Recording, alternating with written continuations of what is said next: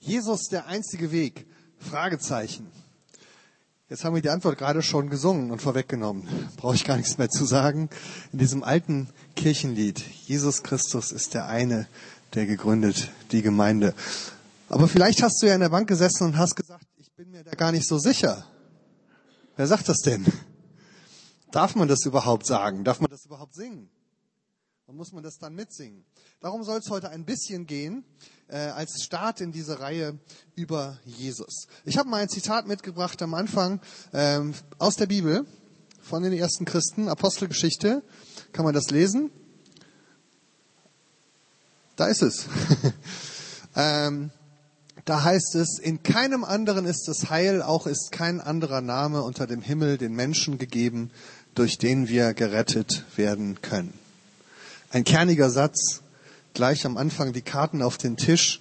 So haben es die ersten Apostel gepredigt und so haben es Christen durch die Jahrhunderte immer wieder gesagt. Ähm, einer, der mir einfällt, ist der berühmte Prediger Billy Graham, letzte Woche verstorben, das ging durch die Medien. Ähm, für mich tatsächlich ein Mann, der mich sehr geprägt hat, ein Vorbild für mich in vielen Dingen. Ähm, ich habe ihn als Teenager zum ersten Mal in einem Kinofilm gesehen, da habe ich noch gar nicht so sehr geglaubt. Ähm, das war eine Verfilmung des Gleichnisses vom verlorenen Sohn und da kam dann Billy Graham am Ende drin vor als Prediger und hat die Menschen eingeladen, äh, sich zu bekehren zum Glauben. Und äh, ich fand das spannend und ich habe mich dann tatsächlich einige Zeit später auch zum Glauben äh, bekehrt und äh, bin bis heute froh darüber. Und trotzdem kann man natürlich fragen, darf man das? Billy Graham ist genau dafür immer wieder angegriffen worden und sehr umstritten gewesen, dass er immer wieder das behauptet hat, es gibt keinen anderen Weg, gerettet zu werden, es gibt keinen anderen Weg zu Gott als Jesus alleine. Also in der Bibel steht's, bis heute sagen es Prediger. Aber es gibt auch andere Meinungen. Die Kirche zum Beispiel, die mich zum Pfarrer ordiniert hat, ich komme ja aus der Rheinischen Kirche, jetzt inzwischen bin ich hessischer Pfarrer. Aber meine Rheinische Kirche hat Anfang des Jahres eine, ähm, eine Erklärung herausgegeben, die auch durch die Presse ging und viel Wind gemacht hat. Da ging es um das Miteinander von Christen und Muslimen. Und sie haben, glaube ich, als erste Kirche in Deutschland ein Statement rausgegeben, dass es nicht die Aufgabe der Kirche ist, andere Menschen zum Glauben an Jesus einzuladen oder zur Bekehrung zu Jesus. Das Wort Bekehrung war da drin. Ja, das ist sozusagen die andere Meinung.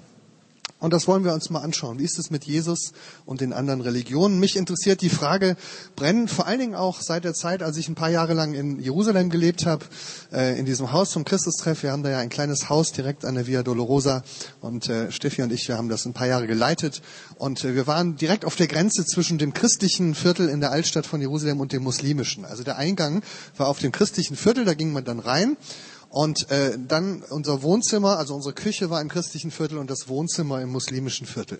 Und dazwischen gab es so eine Kapelle, die war genau auf so einer Brücke über der Straße zwischen den beiden Vierteln. Ich fand das immer eine tolle Symbolik. Und wir haben in dieser Kapelle sehr oft gebetet für Menschen aus allen Religionen. Und äh, seitdem ist mir das ein Anliegen, wie können wir äh, zusammen leben und trotzdem auch über die Frage nach der Wahrheit miteinander reden. Warum gerade Jesus? Könnte man ja fragen. Ich habe mal drei mögliche Gründe, warum gerade Jesus. Das erste ist, es könnte ja eine Geschmacksfrage sein. So, warum magst du Vanilleeis? Und ich Erdbeereis. So, das eine gefällt mir halt besser, das andere gefällt dem anderen besser. Oder du sagst, es funktioniert halt gut. Also bei mir klappt das. viele Leute sind überzeugt von Jesus, weil sie sagen, ähm, bei mir hat das funktioniert. Und wenn es bei dir nicht funktioniert, vielleicht funktioniert bei dir was anderes. Oder alle meine Freunde glauben das. Eine andere Möglichkeit wäre zu sagen, es ist halt kulturelle Prägung. Wir hier im Westen glauben halt christlich und Leute aus dem Orient glauben halt muslimisch und Leute aus Jerusalem glauben jüdisch. So, ne? Jeder hat so seine kulturelle Prägung und dann bleibt man so bei dem, wo man herkommt. Das Christentum als eine westliche Religion. Aber das Spannende ist ja, das stimmt ja gar nicht. Das Christentum ist sehr, sehr spät eine westliche Religion geworden. Es hat seinen Ursprung natürlich auch im Orient. In der gleichen Gegend wie der Islam und das Judentum zum Beispiel. Ja, und äh, das Christentum hat sich viel, viel schneller nach Osten ausgebreitet als nach Westen. Also es gab im Jahre 650 nach Christus schon Christen, christliche Mönche in China. Ja, da waren hier so äh, noch nicht die ersten Versuche von Bonifatius hier in Hessen Fuß zu fassen, waren 100, 150 Jahre später. Also das Christentum ist keine westliche Religion, es hat sich nur hierhin ausgebreitet. Wir haben es irgendwann übernommen, aber in Wirklichkeit geht es bei den drei großen monotheistischen Religionen um drei Religionen, die in der gleichen Gegend entstanden sind, über die gleiche Bibel debattieren und manchmal streiten, vom gleichen Gott reden und trotzdem sehr unterschiedliche Dinge über diesen Gott sagen. Also es ist nicht nur eine Kulturfrage. Das Dritte, vielleicht weil wir bessere Menschen sind als Christen, manche glauben das ja. Ne? Also klar, guck dir mal die Christen an, dann weißt du sofort, dass sie recht haben. ja. Denkste, ja, denkste. Das ist der größte Irrtum, den man haben kann. Das ist auch überhaupt kein Grund, der dafür spreche, an Jesus zu glauben. Wenn man ehrlich ist, guckt man sich um und sagt, wir Christen machen, haben in der Geschichte fürchterlich viel falsch gemacht und machen das heute immer noch. Und viele Leute mit anderem Glauben und anderen Religionen machen auch viel falsch und machen auch viel richtig.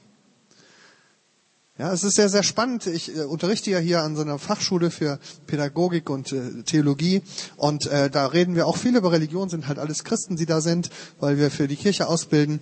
Und dann ist es oft so, dass die Leute, wenn sie von unserer Schule fertig sind und zum ersten Mal ins Arbeitsleben kommen und irgendwo in pädagogischen Einrichtungen arbeiten, dann haben sie zum ersten Mal muslimische Kollegen oder Kolleginnen.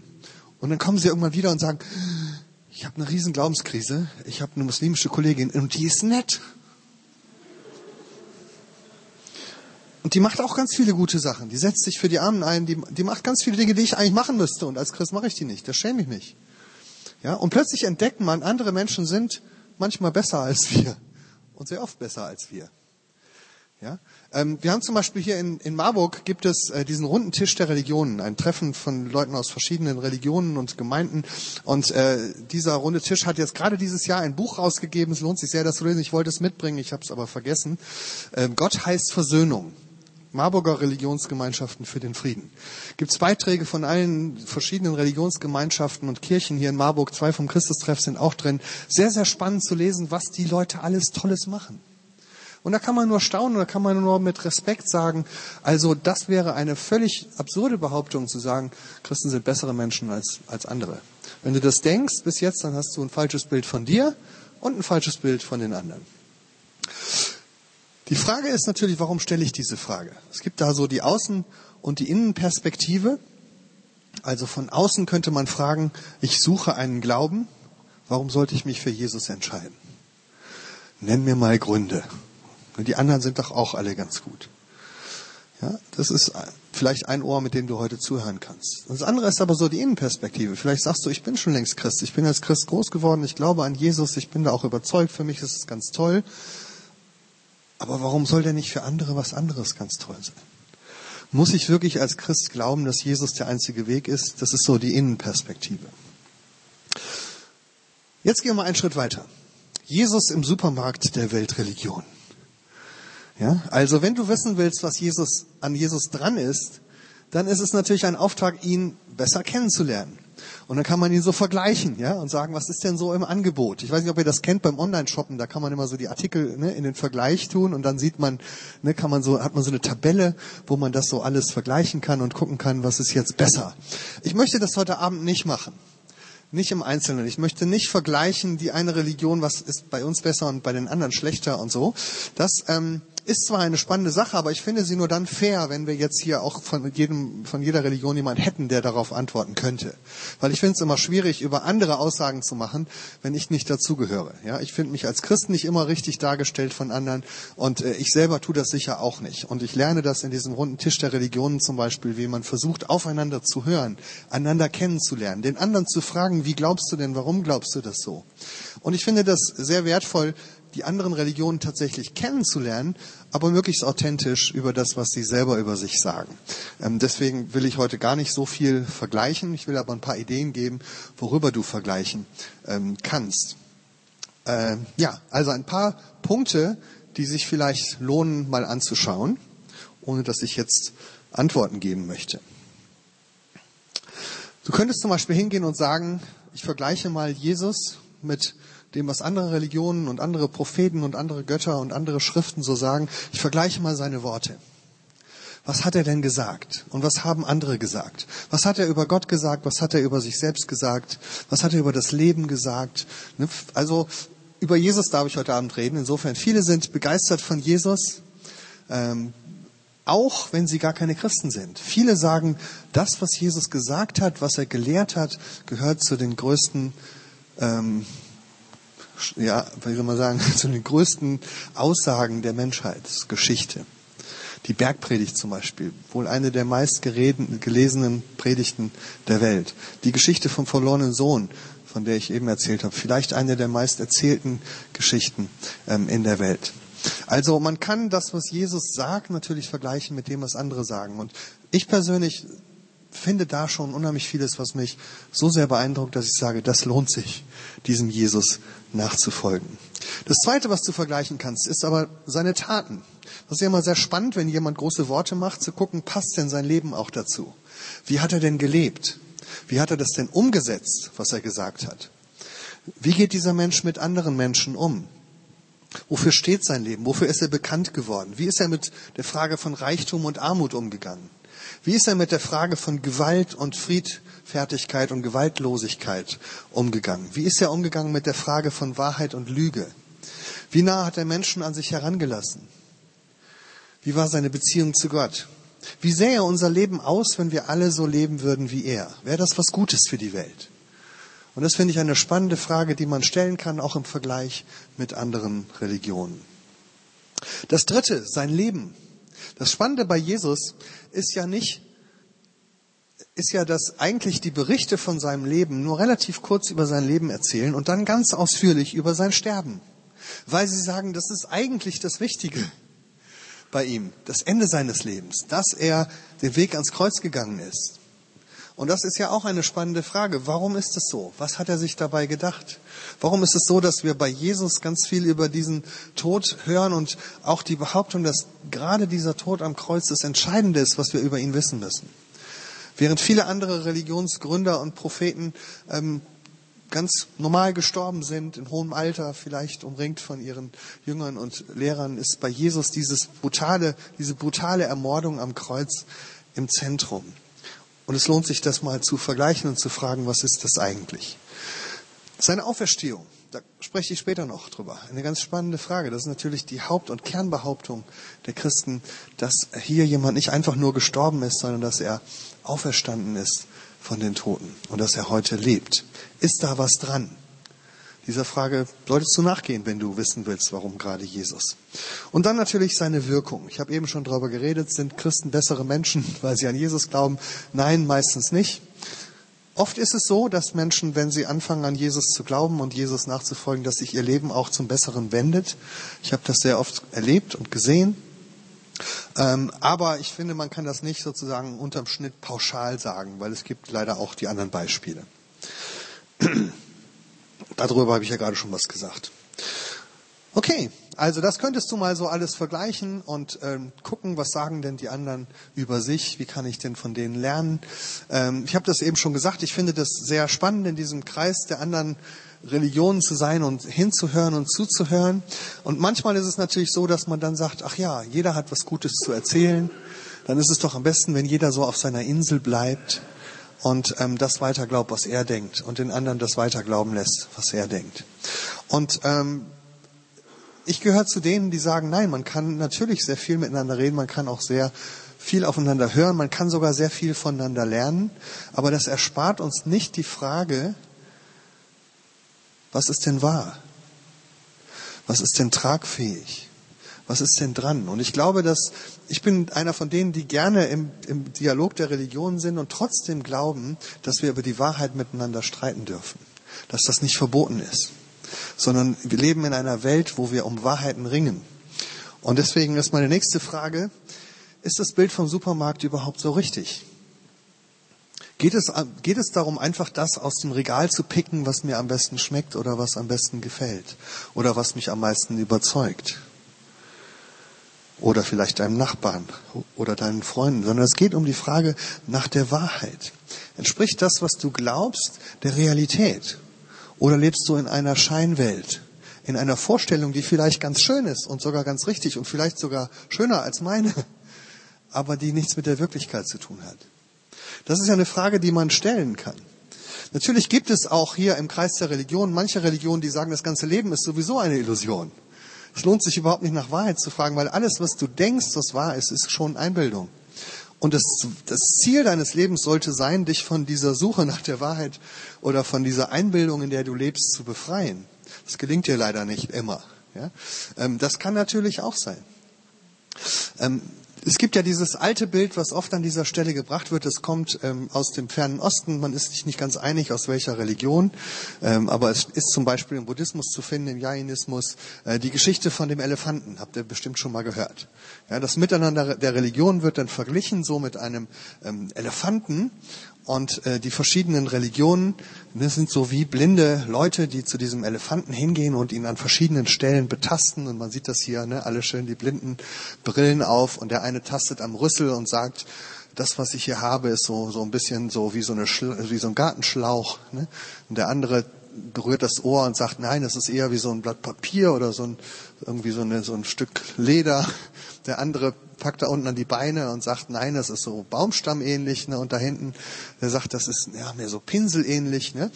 Und die Wahrheit ist natürlich, alle haben Unrecht, sind ja alle blind. Ja, und das klingt so ein bisschen so, wie als ob das jetzt ein, ein gutes Modell für das Miteinander der Religionen wäre. Ich persönlich bin davon nicht so überzeugt, weil ich finde es nicht schön, dass wir uns alle gegenseitig als Blinde bezeichnen. Ja, Im Grunde sagt dieses Bild ja, alle Menschen sind blind, außer der, der das Bild gemalt hat. Ja, weil der, der weiß ja, wie der Elefant aussieht. Und jeder, der die Geschichte erzählt, sagt eigentlich, ich weiß, dass es ein Elefant ist. Nur du bist blind, weil du denkst nur, es ist ein Teil davon. Und eigentlich ist es, glaube ich, ein Bild, was eher sich so erhebt über die verschiedenen Religionen und sagt, wenn wir alle so eine Adlerperspektive hätten und darüber stimmen würden, dann hätten wir Recht. Und das ist ja auch eine Behauptung von Wahrheit. In Europa haben wir ein anderes Bild, das kennt ihr vielleicht auch aus der Schule, die sogenannte Ringparabel, ähm, erzählt von Lessing in dem Stück Nathan der Weise. Ähm, und da geht es um diese Geschichte von einem Vater, der äh, einen Ring hat und dieser Ring wird immer in der, in der äh, Familie weitergegeben an den liebsten Sohn. Jetzt hat er aber drei Söhne und jetzt muss er den Ring weitergeben und ist sich nicht einig, wem er das geben soll, weil er hat sie alle drei gleich lieb. Und jetzt lässt er also Duplikate anfertigen von dem Ring und äh, gibt jedem einen Ring. Und die sehen alle drei gleich aus. Sie freuen sich alle. Nur dummerweise, als er stirbt, beginnt natürlich der Streit, weil jeder sagt, ich habe den echten Ring. Ja? Und so sagt man dann oft, ne, seit dieser Zeit, so ist das mit den Religionen. Wir denken alle, wir haben den, rechten, den, den, ne, den richtigen Ring, aber das kann man ja gar nicht unterscheiden. Die Geschichte hängt natürlich an zwei, an zwei Stellen. Nämlich erstens stimmt es ja gar nicht, dass man sie nicht unterscheiden kann. Ich habe glücklicherweise im Internet überhaupt kein Bild von drei gleichen Ringen gefunden, weil ich persönlich die, die verschiedenen Religionen gar nicht für so gleich halte. Da habe ich eben ja schon drüber geredet. Das Zweite, was in der Geschichte aber spannend ist, ist, dass Lessing sagt, am Ende der Geschichte stellt sich raus, alle drei Ringe waren falsch. Der echte ging vermutlich verloren. Und da haben wir wieder dieses, was ich so ein bisschen überheblich finde. Da stellt sich jemand daneben und sagt, ihr Religiösen, ihr habt dummerweise alle Unrecht. Nur ich habe Recht, der ich weiß, dass ihr Unrecht habt. Und das finde ich nicht so ganz redlich. Ich finde, das klingt auf den ersten Blick sehr weltoffen, sehr tolerant, aber eigentlich ist es sehr überheblich. Und ich stelle mich da lieber in den Ring mit den anderen und ringe um die Wahrheit und sage, wir, wir alle behaupten, dass wir eine Wahrheit haben. Und die meisten Leute, die ich kenne, die religiös sind, die behaupten auch von sich, dass das wahr ist, was sie glauben. Ja, es gibt wenige, die ich getroffen habe, gerade in Israel war es so, dass die einzelnen, die Vertreter der Religion, gerade im interreligiösen Dialog, immer sehr darauf bestanden haben, zu sagen, wir müssen unsere Wahrheit nicht aufgeben, um miteinander zu reden. Es ist wichtig, dass man an das glaubt, woran man glaubt. Das ist in Deutschland ein bisschen anders, aber die meisten Leute, die ich treffe, würden das trotzdem von sich sagen. Weil es ist nämlich so, in wichtigen Dingen des Lebens, da sind wir plötzlich nicht mehr so bereit, sozusagen, das ist alles Ansichtssache. Da soll doch jeder seine Meinung haben. Zum Beispiel bei der Frage, soll man seine Kinder schlagen oder nicht? Da würden, glaube ich, die meisten von euch sofort sagen, das ist keine Ansichtssache. Da kann man nicht sagen, na ja, du machst das, ich mach das nicht, jeder so sein Ding, soll man sich gegenseitig in Ruhe lassen. Nein, man würde sagen, das darfst du nicht. Punkt. Und ich werde das verhindern. Die Frage ist nur, ob ich das mit Gewalt tun muss. Okay. Oder vielleicht mit Gesetzen oder vielleicht mit dem ich die Polizei hole, was auch immer, ja. Also das ist so ein bisschen die Frage, darf ich dir meine Wahrheit mit Gewalt aufdrängen? Aber ich darf doch behaupten, das ist falsch, was du machst. Die Frage, ob Trinkwasser ein Menschenrecht ist, wird gerade heiß debattiert. Die einen sagen so, die anderen sagen so. Soll doch jeder seine Meinung haben. Und dann lass sie doch weiter das Trinkwasser da abpumpen, wo es gebraucht wird. Ja, die denken halt, es wäre richtig. Und da kann ich ja, wer bin ich, dass ich das beurteilen will? Ja, ich bin jemand, der sagt, das ist falsch. Und ich, ich nehme das Recht raus, das zu beurteilen. Es ist An Ansichtssache, ob Menschenhandel, Sextourismus, Zwangsprostitution was Gutes oder was Schlechtes ist. Nein. Ja. In all diesen Fragen würden wir sagen, da gibt es eine Wahrheit und es gibt was Falsches. Und wir müssen für die Wahrheit eintreten. Es gibt Kernfragen unseres Lebens, da sind wir nicht bereit, auf die Wahrheit zu verzichten. Ja, wenn du vor deiner Angebeteten auf den Knien bist und sagst, willst du mich heiraten? Und die Antwort ist, das ist Ansichtssache. Das willst du nicht hören. Das willst du nicht hören. Du willst wissen, ist es so oder nicht? Hast du mich betrogen, ja oder nein? Oh, kommt drauf an. Und deswegen ist es, glaube ich, die gleiche Frage, wenn wir über die Wahrheit über Gott reden. Geht es hier nur um Geschmacksfragen, welche Religion gefällt mir besser, oder geht es darum, was ist wirklich dran?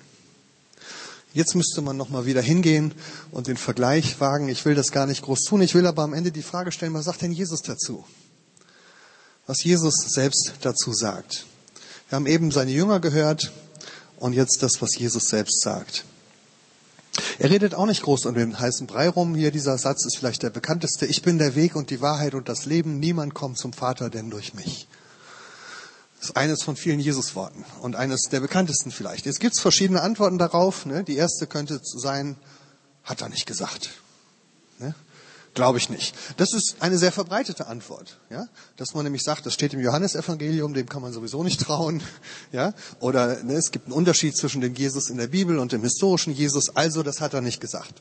Und so kann ich hingehen und im Neuen Testament alles das streichen, was Jesus gesagt hat, was nicht in mein Weltbild passt, dann kriege ich einen Jesus raus, der in mein Weltbild gut hineinpasst.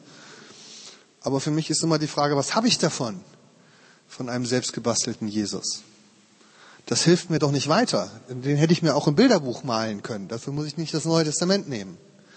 Die zweite Frage wäre, hat er gesagt, aber hat er nicht so gemeint? Man könnte das ja anders auslegen. Man könnte ja sagen, er hat das so gemeint, ich bin der Weg zum Vater, aber es gibt ja noch viele andere. So, ne? Also hier ist der Weg zum Schloss. Kann man ja sagen. Ne? Und dann, das heißt ja nicht, dass es nicht noch zehn andere gibt. Ne? Oder ich bin niemand kommt zum Vater außer durch mich, außer er ist schon da. Könnte man auch sagen. Ja? Funktioniert aber auch nicht meines Erachtens, weil es ist ja nicht der einzige Satz, den Jesus gesagt hat. Und wenn man sich das Leben von Jesus anschaut, dann merkt ihr, dass es ein Grundthema bei ihm gibt, von den zwei Wegen. Und immer wieder sagt er, wenn du mir nachfolgst, findest du das Leben. Wenn du mir nicht nachfolgst, dann gehst du verloren. Und interessanterweise ist Jesus derjenige in der ganzen Bibel, der am meisten mit der Hölle droht. Das passt uns vielleicht nicht, das passt nicht so ganz ins Bild. Ja, aber wenn du das Wort Hölle mal in der Bibel suchst, findest du es immer bei Jesus. Spannenderweise immer gegenüber den Leuten, die besonders doll glauben, nicht gegenüber den Ungläubigen. Ja, also insofern drüber nachdenken, würde er dir vielleicht auch sagen. Also ich glaube nicht, dass man das wegdiskutieren kann. Deswegen ist für mich die dritte Frage wichtig. Wie hat er das gemeint? Warum sagt er sowas? Und da will ich zum Abschluss noch drei Punkte euch nennen, die mich davon überzeugen oder die für mich wichtig sind. Wie hat Jesus das gemeint? Der erste, Jesus ist nicht der Überbringer, sondern der Inhalt der Botschaft. Jesus ist nicht der Überbringer, sondern der Inhalt der Botschaft. Das ist spannend bei Jesus, dass wir, wenn wir das durchschauen, was er so sagt, dass er ganz viel über sich redet. Er sagt, ich bin das Brot des Lebens. Er sagt nicht, ich zeige dir den Weg, wo es Brot gibt, sondern ich bin das Brot. Er sagt nicht, ich rede vom guten Hirten, sondern ich bin der gute Hirte. Er sagt nicht, ich erkläre euch mal, wer Gott der Vater ist, sondern er sagt, wer mich sieht, der sieht den Vater. Ja, also vieles von dem, was Jesus sagt, stellt ihn selbst in den Mittelpunkt. Das ist auch sehr ungewöhnlich, auch im Vergleich zu anderen Religionen. Die anderen Religionen rufen alle nicht, die Religionsgründer und Propheten rufen nicht dazu auf, dass man an sie glaubt, sondern sie rufen zum Glauben an Gott. Und das, was Jesus hier macht, macht nur dann Sinn, wenn das stimmt, was er sagt, nämlich dass in seiner Person Gott selbst uns entgegentritt und die Hand ausstreckt. Dass er sagt, Gott selbst hat seinen Sohn gesandt in die Welt, damit alle, die an ihn glauben, nicht verloren gehen, sondern das ewige Leben hat, haben. Und er erzählt auch eine Geschichte von einem Weinbergbesitzer, der immer wieder Propheten geschickt hat und am Ende schickt er seinen Sohn, seinen eigenen Sohn. Das ist so, als käme er selbst. Und das sagt Jesus, das bin ich. Insofern ist hier eine Antwort auf die Frage, wo finde ich eigentlich eine zuverlässige Auskunft über Gott. Das Zweite, er ist gekommen, um zu sterben. Ich habe das eben schon gesagt, das ist das Ungewöhnliche bei Jesus, dass sein Tod im Mittelpunkt ist. Und dass er, wenn er gefragt wird, warum bist du eigentlich gekommen, da wo er darüber redet, warum bin ich eigentlich gekommen, da sagt er, ich bin gekommen, um mein Leben zu geben als ein Lösegeld für viele. Das ist der Grund seines Kommens. Und es ist für mich diese Kernfrage, wo finde ich Vergebung und Versöhnung für mein Leben? Jesus streckt auch hier eine Hand aus und sagt, hier bietet dir Gott eine Hand an zur Versöhnung. Er ist in die Welt gekommen, um dir zu begegnen. Wir haben ihn nicht gewollt, wir haben ihn abgelehnt, wie wir das oft so machen, wenn Gott in unser Leben reinredet. Und Gott hat nicht zurückgeschlagen. Er hat sich nicht enttäuscht abgewendet, sondern er ist den Weg bis zum Ende gegangen und hat gesagt, so sehr liebe ich euch, dass ich mich von euch sogar ans Kreuz schlagen lasse. Aber ich gebe euch nicht auf. Und noch am Kreuz hat er gesagt, Vater, vergib ihnen, denn sie wissen nicht, was sie tun. Und darin sehen wir, dass hier ein Angebot Gottes ist für Vergebung und Versöhnung, das mich überzeugt. Und das Dritte, eine Brücke zum Leben. Das ist die Frage nach der Auferstehung, eine Kernfrage. Jesus sagt, ich bin die Auferstehung und das Leben. Wer an mich glaubt, der wird leben, selbst wenn er stirbt. Ich war gerade heute bei einer Beerdigungsfeier aus meiner Familie und da stand hinten an der Wand dieser Satz. Ich bin die Auferstehung und das Leben. Und das ist für mich eine spannende Frage. Wo gibt es einen Glauben, der mir eine Antwort gibt über das, was nach dem Tod auf mich wartet, der mir eine Hoffnung gibt? Und das tut Jesus, indem er sagt, hier ist eine Hand, die ich ausstrecke, die von jenseits der Todesgrenze kommt, weil ich dir den Weg zum Leben zeigen will. Diese drei Aussagen sind für mich wie so eine ausgestreckte Hand Gottes. Wo er sagt, hier, ich lade dich ein, vertrau mir, weil du findest bei mir diese drei Dinge. Eine verlässliche Auskunft über Gott. Wenn du wissen willst, wo Gott zu finden ist, schau bei Jesus nach. Wenn du Vergebung und Versöhnung suchst, eine Beziehung mit Gott, die vielleicht bei dir so ein bisschen in die Brüche gegangen ist, dann gibt es hier ein Angebot der Vergebung. Und das Letzte, hier gibt es einen Weg zum ewigen Leben. Und die Einladung ist, nimm diese Hand an, die Gott dir entgegenstreckt. Das ist das, was Jesus möchte. Und das ist das, glaube ich, was ihn einzigartig macht. Danke fürs Zuhören.